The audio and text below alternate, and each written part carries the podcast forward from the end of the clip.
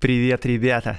С вами Андрей Аксенов, подкаст «Закат империи» и студия «Либо-либо». Я рассказываю поразительные истории о людях и событиях начала 20 века. Революция, секс, наркотики и панк-рок в Российской империи.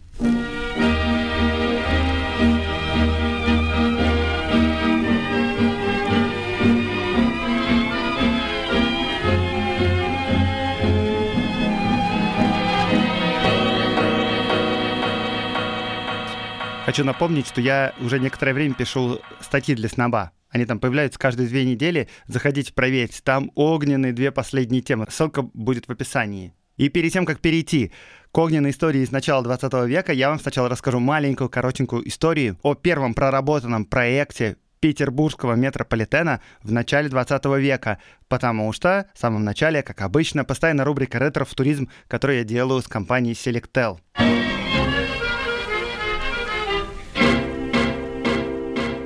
Итак, первый действительно подробный проработанный план создания метро в Петербурге разработал инженер Болинский. Что он предлагал? Он предлагал, во-первых, сделать крупнейшую в Европе узловую станцию в районе Обуховской больницы.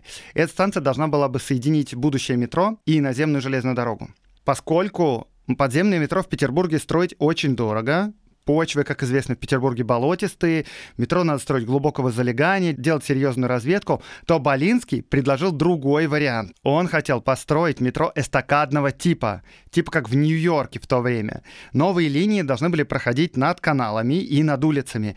Схема предусматривала строительство шести городских линий, и в том числе двух больших кольцевых, общей протяженностью в 100 километров.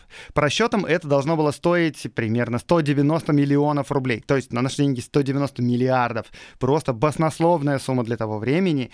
Но, говорил Болинский, уже в первый год работы чистый доход составит 2,5 миллионов рублей. Поезда должны были следовать каждые 2,5 минуты со скоростью примерно 50-60 км в час. Цена большая, но в 1899 году инженер отправился в Англию, где представил этот проект и сумел договориться об авансе 25 миллионов рублей, появились первые спонсоры, появились первые инвесторы. Однако, после всестороннего рассмотрения в 1903 году проект был отклонен городской думой и императором. И тут, конечно, сетуют обычно на недальновидность тогдашней администрации, однако надо сказать, что и император, и дума были совершенно правы. Мы сейчас даже не будем рассматривать тот факт, что надземные поезда это вообще-то не очень круто, они будут шуметь, они будут мешать городу, в том же самом Нью-Йорке уже с второй половины 20 века старались избавляться от надземных линий. На самом деле проект этот был финансово нереализуем. Более того, Болинского даже некоторые подозревали в мошенничестве, потому что на похожей схеме городское управление уже обжигалось до этого, когда оформило телефонную концессию фирме Bell. Дело в том, что право на создание телефонной сети компании Bell было передано слишком рано клиентов тогда еще не особенно много было. Средств для финансирования тоже, но фирма Bell в результате получила монопольное право на развитие телефонной связи в городе. Получилось как собака на сене, и Bell ничего не делает, и через некоторое время и другим ничего нельзя было делать, потому что Bell монополисты. И то же самое наверняка случилось бы и при одобрении проекта Болинского. На самом деле все, что у него было, это красивые рекламные проспекты, которые, кстати, выглядели действительно симпатично. Можете посмотреть картинки в интернете, наберите «Метрополитен Болинского». Зеленского. В общем, после анализа городская управа точно рассчитала, что предполагаемая выручка завышена, пассажиров будет не так много, а, между прочим, строительство будет стоить намного дороже с учетом выкупа земли и сноса зданий. И так Петербург остался без метрополитена, и строительство уже нормального подземного метро началось только в 1941 году. Это была рубрика с мечтами о будущем из прошлого от компании Selectel. Кстати, у компании Selectel есть классный телеграм-канал, там можно почитать об актуальных технологиях и о будущем, которое нас ждет.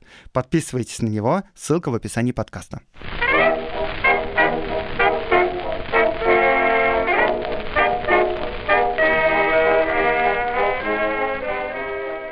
Футбол это английское изобретение. Это не то игра в лапту, не то состязание на ловкость. Суть игры в том, что одна партия играющих должна загнать громадный мяч, не касаясь его руками, в город противников. Спорт этого рода появился в Петербурге еще очень недавно, но успел получить громадное распространение. У нас уже есть три кружка любителей играть в футбол – Петербургский, Василий Островский и Озерковский. С нынешнего года футбол введен в программу кружка любителей спорта. До сих пор последний кружок занимал первое место почти во всех видах спорта, но только не в футбол. Несмотря на это, когда Василий Островское общество футболистов вызвало его на матч, он принял предложение и состязание состоялось в воскресенье 12 октября на громадном плацу кадетского корпуса на Васильевском острове. Это я вам читаю статью из газеты «Петербургский листок» от 14 октября 1897 года. И дальше, кстати, в этой статье еще вот что говорится. Пинки, удары ногою по физиономии, удары, от которых игроки летели кувырком, все казалось обычным явлением. К счастью, особенно серьезно, не было разбито ни одной физиономии. Именно этот осенний день 1897 года считается официальной датой рождения футбола в России. Корреспондент газеты довольно оптимистично подвел итог матча. Цитата. «Еще немножко тренировки, немножко, и русаки подтянутся и, наверное, будут бить англичан». А почему он так пишет? Потому что Василиостровская команда состояла сплошь из англичан, заводских специалистов, которые приехали на работу в Россию. Счет был тогда 0-6 не в пользу русских спортсменов на самом деле вот этот вот матч, от которого ведется отсчет футбола в России, он, конечно, был вовсе не первым. Футбол здесь играли середины 19 века, но только не русские. Россия потихонечку начинает индустриализироваться, строятся частные фабрики, в первую очередь текстильные. В то время самая развитая индустриальная держава — это, конечно, Великобритания. И вот английские специалисты, квалифицированные рабочие, приезжают в Россию, проектируют и строят фабрики, налаживают оборудование, обучают местных рабочих, а в свободное время расслабляются так, как они привыкли, например, играют в футбол — и для русских эти игры выглядели довольно странно. Ну, что взять с англичан? Известные чудаки. В чем странность? Во-первых, англичане играют в футбол раздетыми. Ну, то есть как раздетыми? Они одеты, конечно, в шорты и в майки, но у них ноги голые. У них коленки видно. На взгляд русского человека в таком виде прилично только в постели находиться. И то э, не факт. А эти, глянь, прям по улице бегают. Одно слово нехристи. Во-вторых, сама идея спорта и физических нагрузок довольно необычна. Рабочие, например, которые пашут на фабрике по 11 часов 6 дней в неделю, они как-то не настроены в оставшееся время, знаете, развлекаться тем, чтобы проявлять физическую активность. Им бы выпить и полежать. А инженеры, русские специалисты, а уж тем более дворяне, относятся к физическому труду как к занятию, необразованных и бедных людей. Не для того мы учились, чтобы напрягаться. И потом вот эта вся беготня, можно в конце концов вспотеть, знаете, а то и получить по физиономии. И англичане, которые, собственно, гоняют мяч в России, это люди, которым аналога в империи пока что нет. Это не дворяне, по происхождению это простые люди, рабочие, но они получили хорошую специальность. Они зарабатывают отличные деньги, особенно тут, в России. Они достаточно просты нравом, чтобы играть на улице в игры, и достаточно хорошо зарабатывают, чтобы иметь свободное время и силы, чтобы развлечься. Да, но вот к началу 20 века спорт и ЗОЖ начинают все больше и больше проникать в общество. Конечно, и до этого разного рода физкультура существовала. Ну, то есть там были скачки, да, ну, дети, естественно, играли в активные игры, но вот спорта в таком виде, в котором мы его знаем сейчас, просто не существовало. Эта концепция, эта вот идея о том, что у человека есть физическое тело, и классно, когда это тело бодрое и здоровое, и вообще приучать его к некоторым нагрузкам, это полезно вот эта вот идея только начала появляться в сознании людей. И заниматься спортом, например, кататься на велосипеде, там, играть в теннис, вот это становится модным и популярным, причем в разных аспектах. Вот Толстой, например, играет в городки и мясо не ест. То есть у нас и спорт, и ЗОЖ связаны неразрывно. И пришло все это, конечно, от англичан.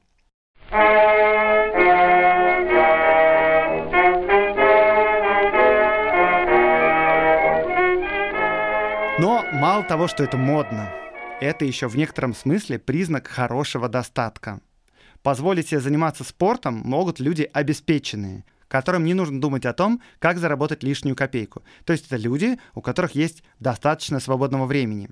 Но даже при том, что спорт становится все более и более популярным, им все равно увлекается ну, не так уж и много людей. Все-таки это непривычное занятие. В основном средний класс выбирает для себя более традиционный отдых, книжку почитать, театр сходить, ресторан, цыгане, вот это вот все. Ну и, кстати, стандарты красоты тогда тоже были другие. Никто не ходил качать попу в фитнес. Респектабельный мужчина должен обладать некоторой дородностью. Если у человека есть живот, так это же показатель успешности.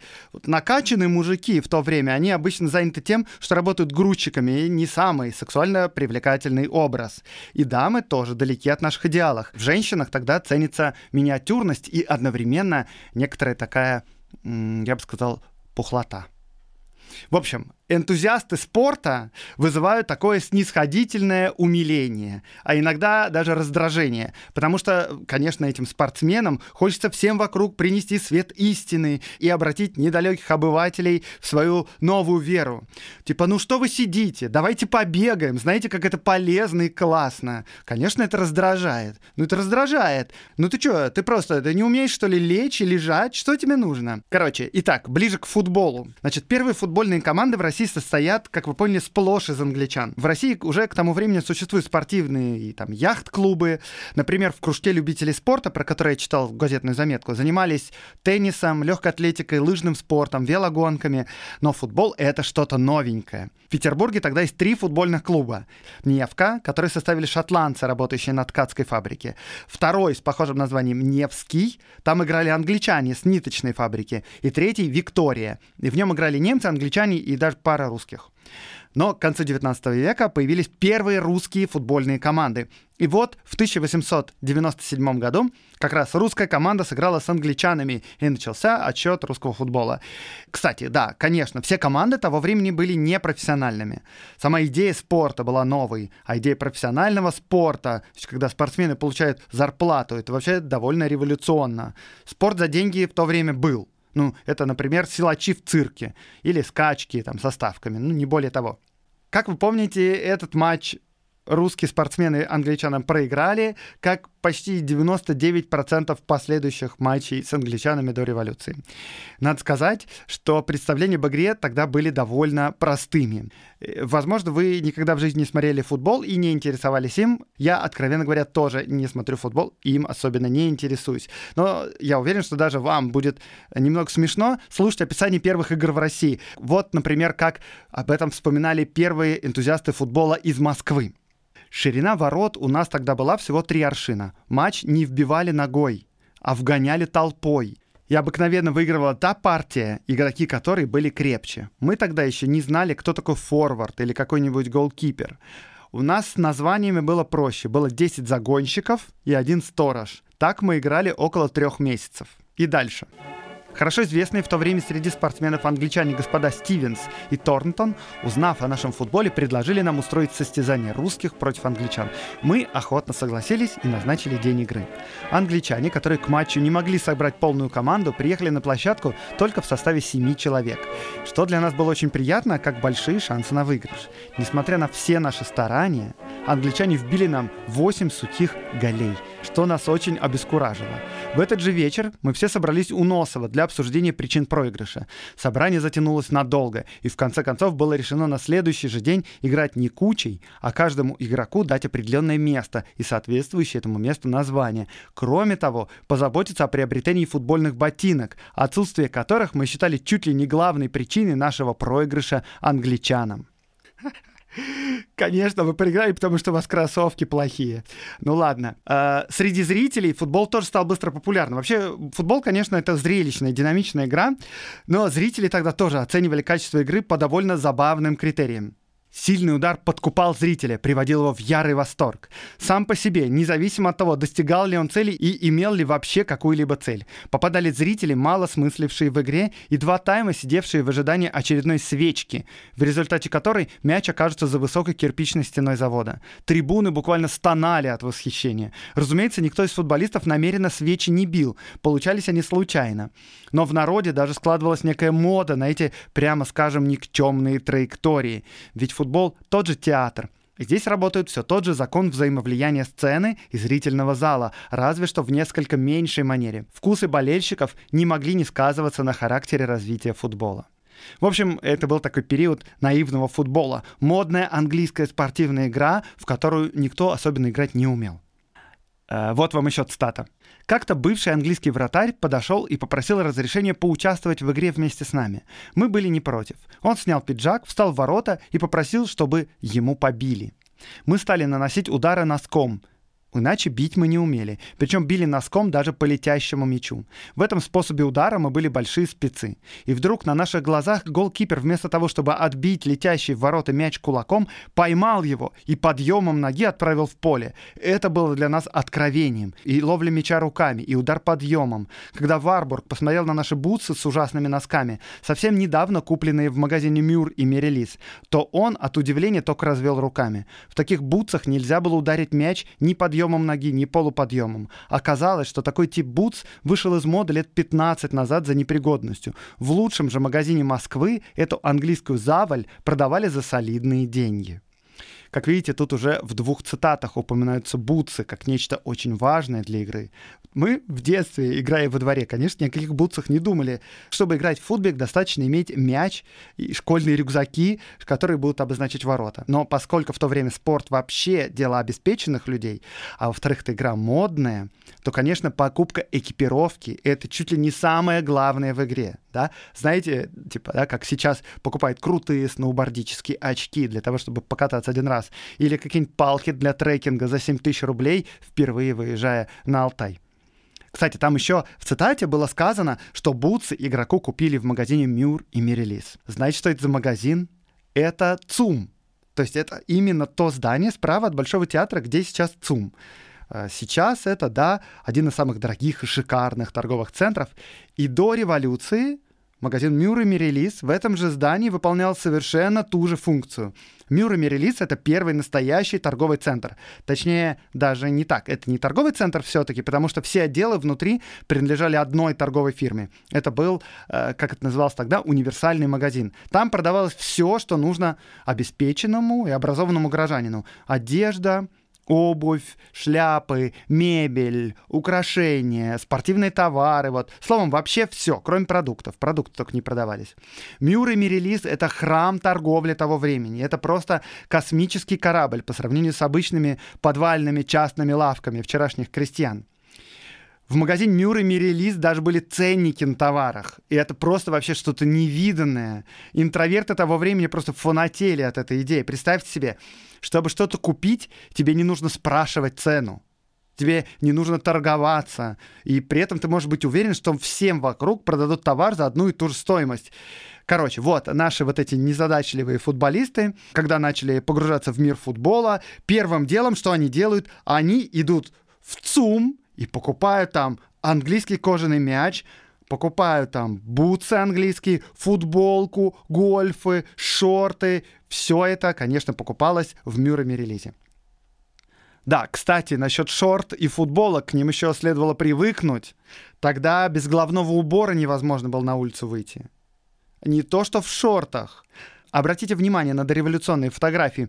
Даже откуда-нибудь с хитровки. Там могут просто оборванные босики лежать на земле в каком-нибудь трепье, но на голове у них все равно будет картуз, пусть даже какой-нибудь драный. Ни на одной дореволюционной фотке с улицы вы не увидите человека без головного убора. А тут, представьте, надо прямо на улицу выйти при людях в шортах с голыми коленками. Боже мой. Это реальная проблема. Вот вам цитата играли в своем обыденном костюме, в длинных брюках, в простых ботинках, а некоторые даже в сапогах. Мы видели в иностранных журналах фотоснимки амуниции футбольных команд, но нигде у нас такой еще не было. Были брюки чуть ниже колен и чулки для гольфа. Много лет прошло, пока мы дошли до трусиков, бутс и маек. Никто из нас долго не решался обнажить колени. Такое тогда было время, нравы были совершенно другие. Ну, когда российские джентльмены впервые решились на укороченные штаны, все же немножко ниже колена по первости, то на всякий случай еще надевали под них чулки. Естественно, женские, мужских не было, но даже в фирменных шортах и фирменной майке Петербургу пока далеко до Манчестера. Короче, русские в модной одежде продолжают тренировки, стараясь придумать какое-нибудь подобие тактики, вместо того, чтобы бегать всей толпой за мячом и пытаться закатить его за ворота. Футбол развивается, развивается, и к началу десятых годов футбольное движение уже окрепло и прокачалось. Уже есть специальные футбольные поля, много клубов, в Москве и в Петербурге проводятся городские чемпионаты. В одном только 1910 году в Москве появились команды Сокольнического кружка лыжников, спортивного общества «Вега», клуба спорта «Орехово», Московского клуба лыжников, Измайловского клуба спорта, Замоскворецкого клуба спорта и Новогиреевского спортивного общества. Интересно, кстати, что Новогиреевское общество было дачным. Новогиреево тогда было довольно дорогим и развитым дачным поселком, там, с собственной электростанцией, с конкой до станции железной дороги. Дома там стоили дорого, а жители отличались прогрессивными взглядами. И вот они организовали себе футбольное поле и команду, и даже выступали на московском чемпионате. Новогиреево качает.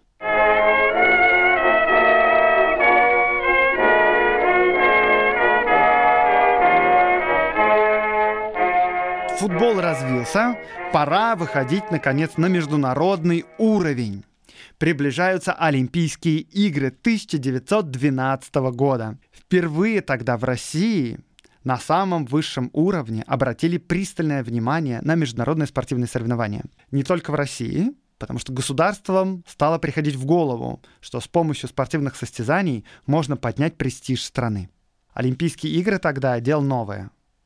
Проводятся в 1912 году только в пятый раз – идеи основателя Пьера де Кубертена еще как бы не подверглись ревизии.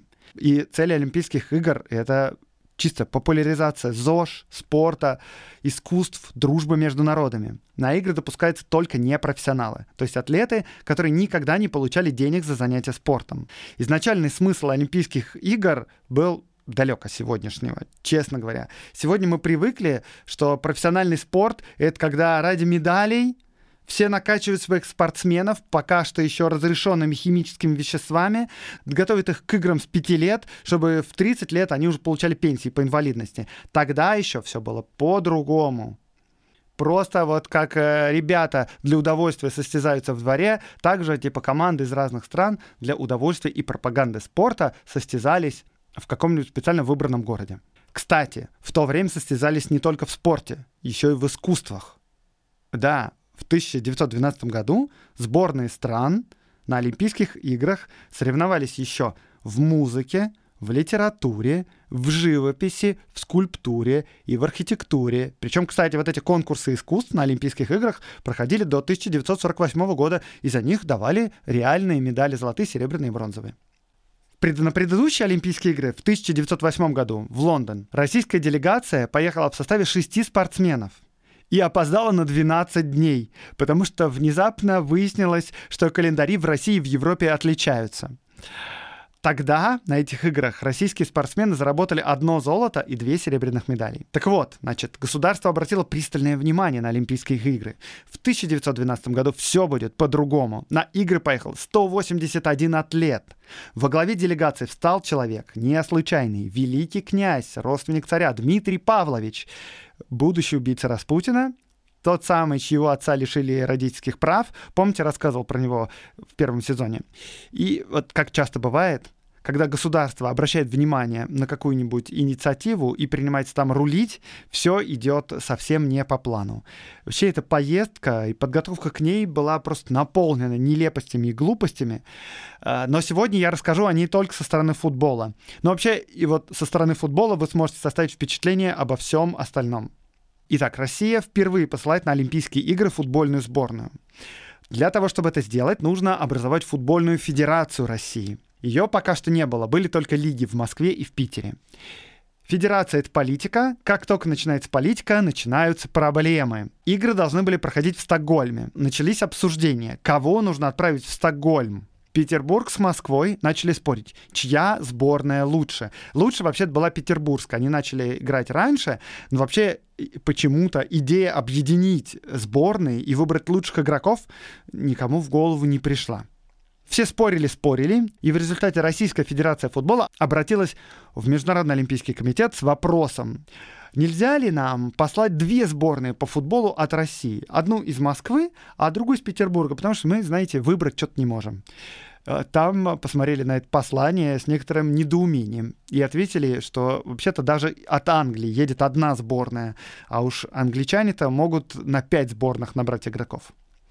Ладно, надо что-то делать. Тогда решили провести матч между Москвой и Петербургом и отправить в Стокгольм команду победителя. О том, чтобы взять сильных игроков не из Москвы и не из Петербурга, вообще никто не задумался. Значит, все это подогревается большим вниманием публики из обеих столиц. Пресса пишет статьи с заголовками «Война Петербурга с Москвой». Матч этот проходит за месяц до игр. Смотрит его полторы тысячи болельщиков. Короче, матч тоже феерично довольно проходил. Там в процессе игры судья как-то назначил пенальти в ворота москвичей, а вратарь команды посчитал это пенальти несправедливым. Что он сделал? И он сбежал спрятавшись в толпе болельщиков. Никто не знал, что с этим делать. Бить в пустые ворот как-то не спортивно. Питерский игрок делать этого не хотел. В конце концов, вратаря отыскали, вернули на поле, он хмуро так встал на место, но петербуржец пожалел его и мяч послал мимо. Короче, матч прошел, Итог матча 2-2. Ясности это не добавляет. Тогда все-таки решили перемешать команды. В одну взяли всех сильных игроков из Москвы и из Питера, а в другую всех слабых. И решили провести еще один отборочный матч между двумя этими командами, чтобы послать, ну, как бы по справедливости, по-настоящему сильных. Тут чуть не произошел казус, потому что неожиданно слабая команда начала выигрывать у сильной. Только под конец сильная команда вырвала победу со счетом 5-4, и в итоге в Стокгольм отправилась смесь из лучших игроков Москвы и Петербурга.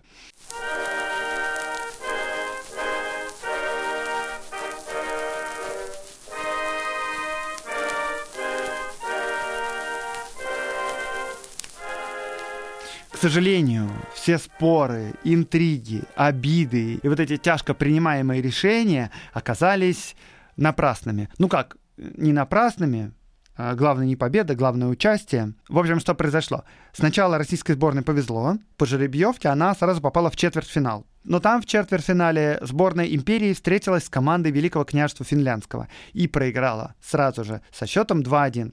Кстати говоря, Великое княжество Финляндское выступало под тем же бело-сине-красным флагом, потому что, собственно, Великое княжество Финляндское было частью Российской империи.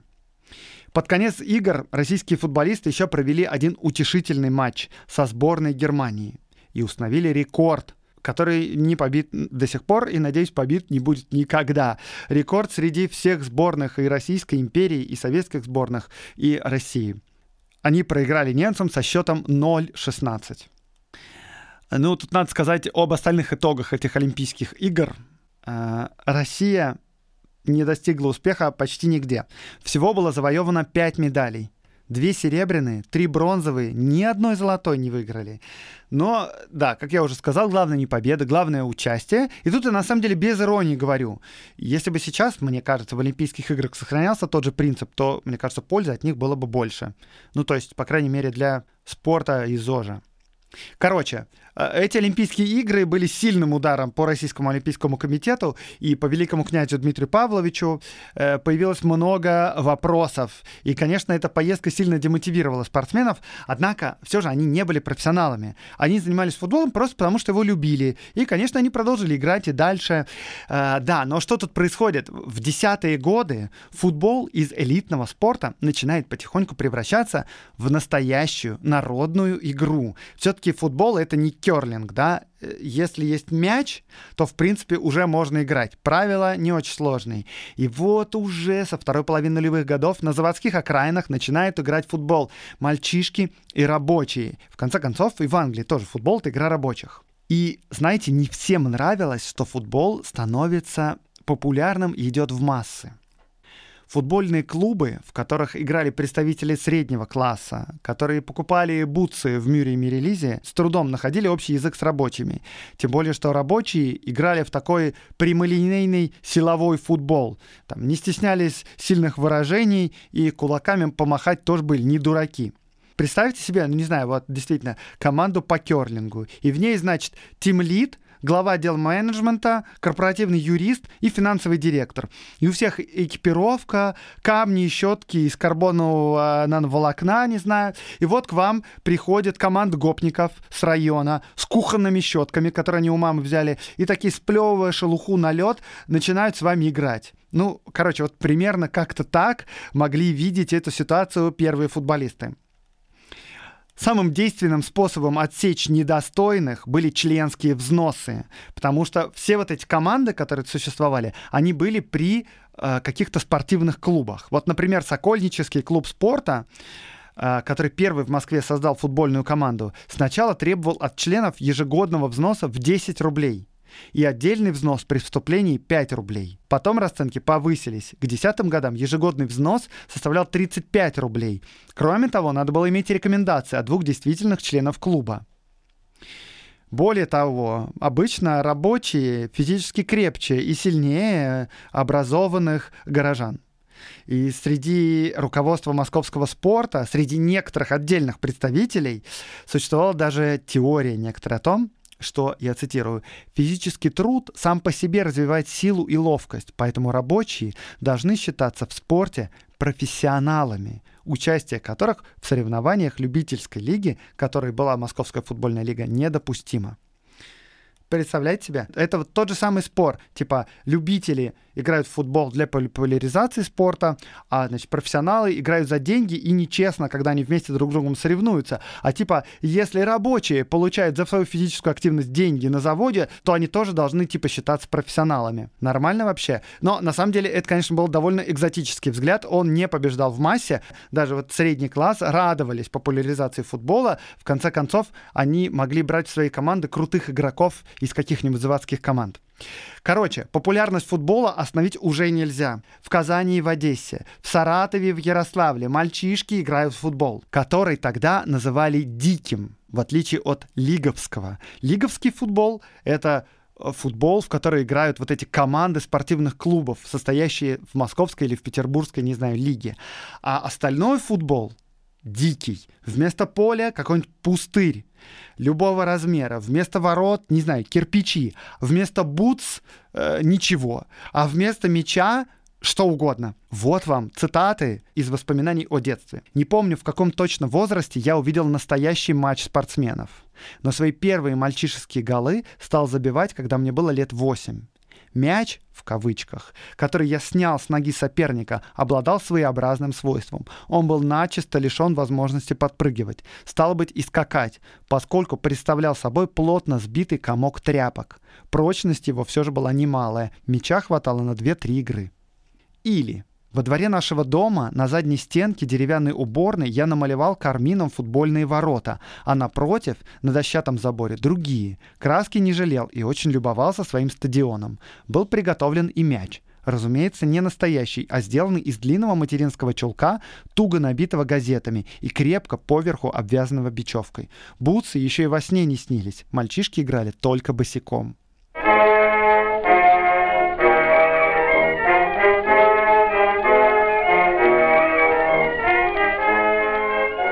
Что еще? Футбол, вообще, эта игра довольно активная.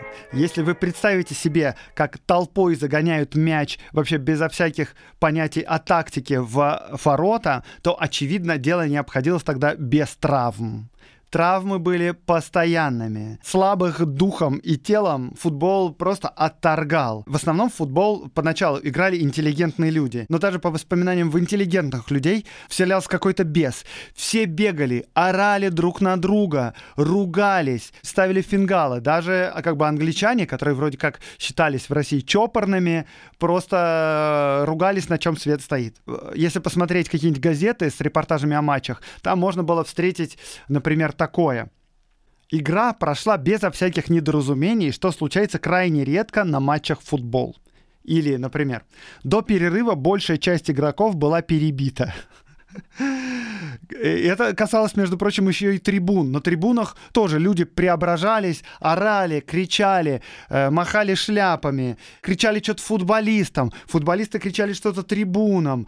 Никто в выражениях не церемонился. Постоянно воспоминания о том, как э, кому-то там разбили нос, кто-то упал себе, поставил фингал под глаз, коленом кому-то куда-нибудь засветили, кто-то лишался зубов. С поля уходили все в синяках. Нормальная, классная игра. Никто не стонал и не ждал носилки, если вдруг он случайно споткнулся и аккуратненько приземлился на какое-нибудь мягкое место.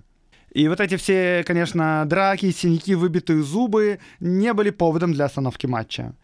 И еще с каждым годом футбол становится все жестче и жестче, потому что в него приходят рабочие. И когда в 1910 году учредили Московскую футбольную лигу, то даже обсуждали специально проблему взаимодействия на поле людей из разных классов. Цитата из протокола учреждения этой футбольной лиги. В командах могут собираться люди из разных сословий, богатые и бедные, дворянского роду и мещане, владельцы предприятий и рабочие, интеллигенты и простолюдины. Но приходя на тренировку или игру, каждый должен забыть о своем происхождении, забыть искренне, всей душой чтобы не проявлялось это в мелочах, в тоне, в манере говорить. Как вы понимаете, вот есть вот этот интеллигентный лиговский футбол, есть еще дикий в который играют по всей Москве. А еще были, кстати, рабочие заводские команды. Иногда эти команды специально организовывали владельцы фабрик и заводов. Покупали мячи, делали специальные поля. Э, типа лучше пусть рабочие на выходных играют, чем пьют. В итоге в 1910-х годах даже говорили, по всей Москве звенят мечи. Играли в сапогах, ботинках, тапочках, а то и просто разутыми. Мечи были разными, от тряпочных, набитых бумагой или тряпьем, до кожаных с бычьим пузырем вместо резиновой камеры. Играли на Миусах, на Хамовническом плацу, у Донского, в Грузинах, на заводах Гужона, Брамле, Богатыре, Люберецком. В 1908-10 годах играли даже в Кремле, на плацу напротив Кремлевского театра. Здесь была одна из самых популярных площадок, где любили встречаться дикие команды с разгуляя и ходынки. Дикие команды тогда образовывались в основном просто по территориальному или профессиональному признаку. Самая сильная московская команда 1912 года, знаете, как называлась? Дом номер 44. И будущий советский футбол возник как раз из этих диких команд. Будущие создатели команды «Спартак», братья Старостины, выросли как раз из этого дикого футбола на Пресне. Когда они пацанами были, подростками, они жили на Пресне, где располагались текстильные заводы, царили самые жестокие порядки. Главным развлечением на выходных были кулачные бои. И вот в этой среде росли братья Старостина, основатели футбольного клуба «Спартак». Футбольный клуб «Локомотив», например, возник из команды рабочих Казанской железной дороги. Э, футбольный клуб «Торпеда», составили рабочие заводов за Павелецкой. Питерский «Зенит» — это бывшая заводская команда. Клуб э, «Шахтер» из Донецка составили рабочие «Юзовские», которые играли вместе с 1911 года. Клуб «Металлист» из Харькова. И это тоже рабочие.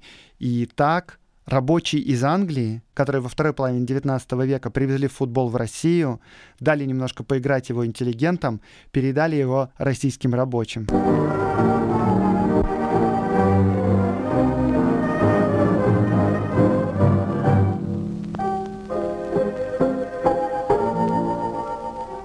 Это был подкаст «Закат империи» и с вами Аксенов Андрей.